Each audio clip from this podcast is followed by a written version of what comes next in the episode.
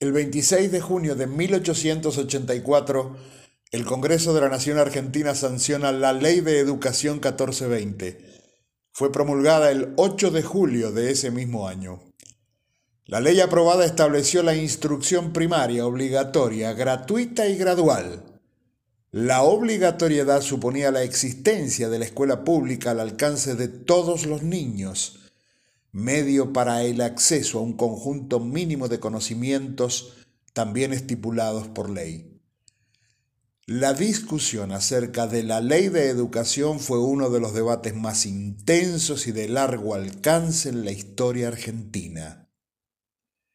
Distintos puntos de vista en torno a la enseñanza religiosa, a la escuela mixta, al control del Estado y de la nación sobre la educación, dividieron a la generación del 80.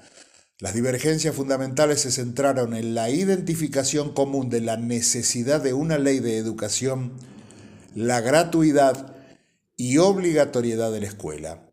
Uno de los temas más debatidos de la propuesta inicial consistió en la inclusión de contenidos religiosos en los programas escolares. Existían opiniones contrapuestas acerca del papel de la Iglesia en la sociedad y el Estado. Sarmiento, en sus viajes entre 1845 y 1847, se interesó e interiorizó de los sistemas educativos de otros países. Como gobernador de San Juan dictó la Ley Orgánica de Educación Pública que impuso la enseñanza primaria obligatoria y creó escuelas para los diferentes niveles de educación. Durante su presidencia, daría un nuevo impulso a su esfuerzo educativo fomentando la fundación de unas 800 escuelas. Al terminar su gobierno, 100.000 niños cursaban la escuela primaria. En 1884, cuando se debatía la ley, Sarmiento era superintendente general de escuelas del Consejo Nacional de Educación, pero debe haber festejado mucho la sanción de esta ley que establecía la enseñanza primaria, gratuita, obligatoria, gradual y laica para todos los habitantes del país. La ley sancionada, más allá de conseguir el laicismo, la obligatoriedad, la gradualidad y la gratuidad en la educación primaria argentina, tuvo como misión salvar del analfabetismo crónico a la amplia mayoría de la sociedad trajo tantas polémicas y ruptura de relaciones con el Vaticano que hubo cientos de ciudades a lo largo del país que dejaron de tener nombres de santos. En el caso de Mendoza, San Vicente pasó a ser Belgrano y luego Godoy Cruz. San Isidro pasó a ser Rivadavia.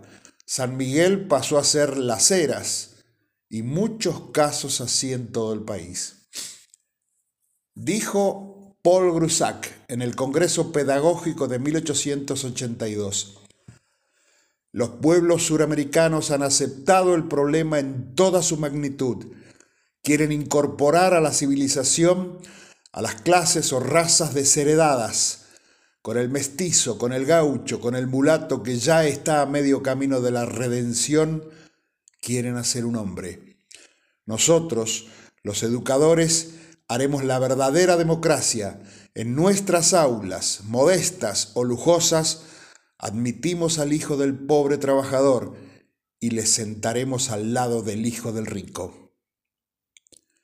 Finalmente Sarmiento dijo, para tener paz en la República Argentina, para que no haya vagos, es necesario educar al pueblo en la verdadera democracia, enseñarles a todos lo mismo, para que todos sean iguales.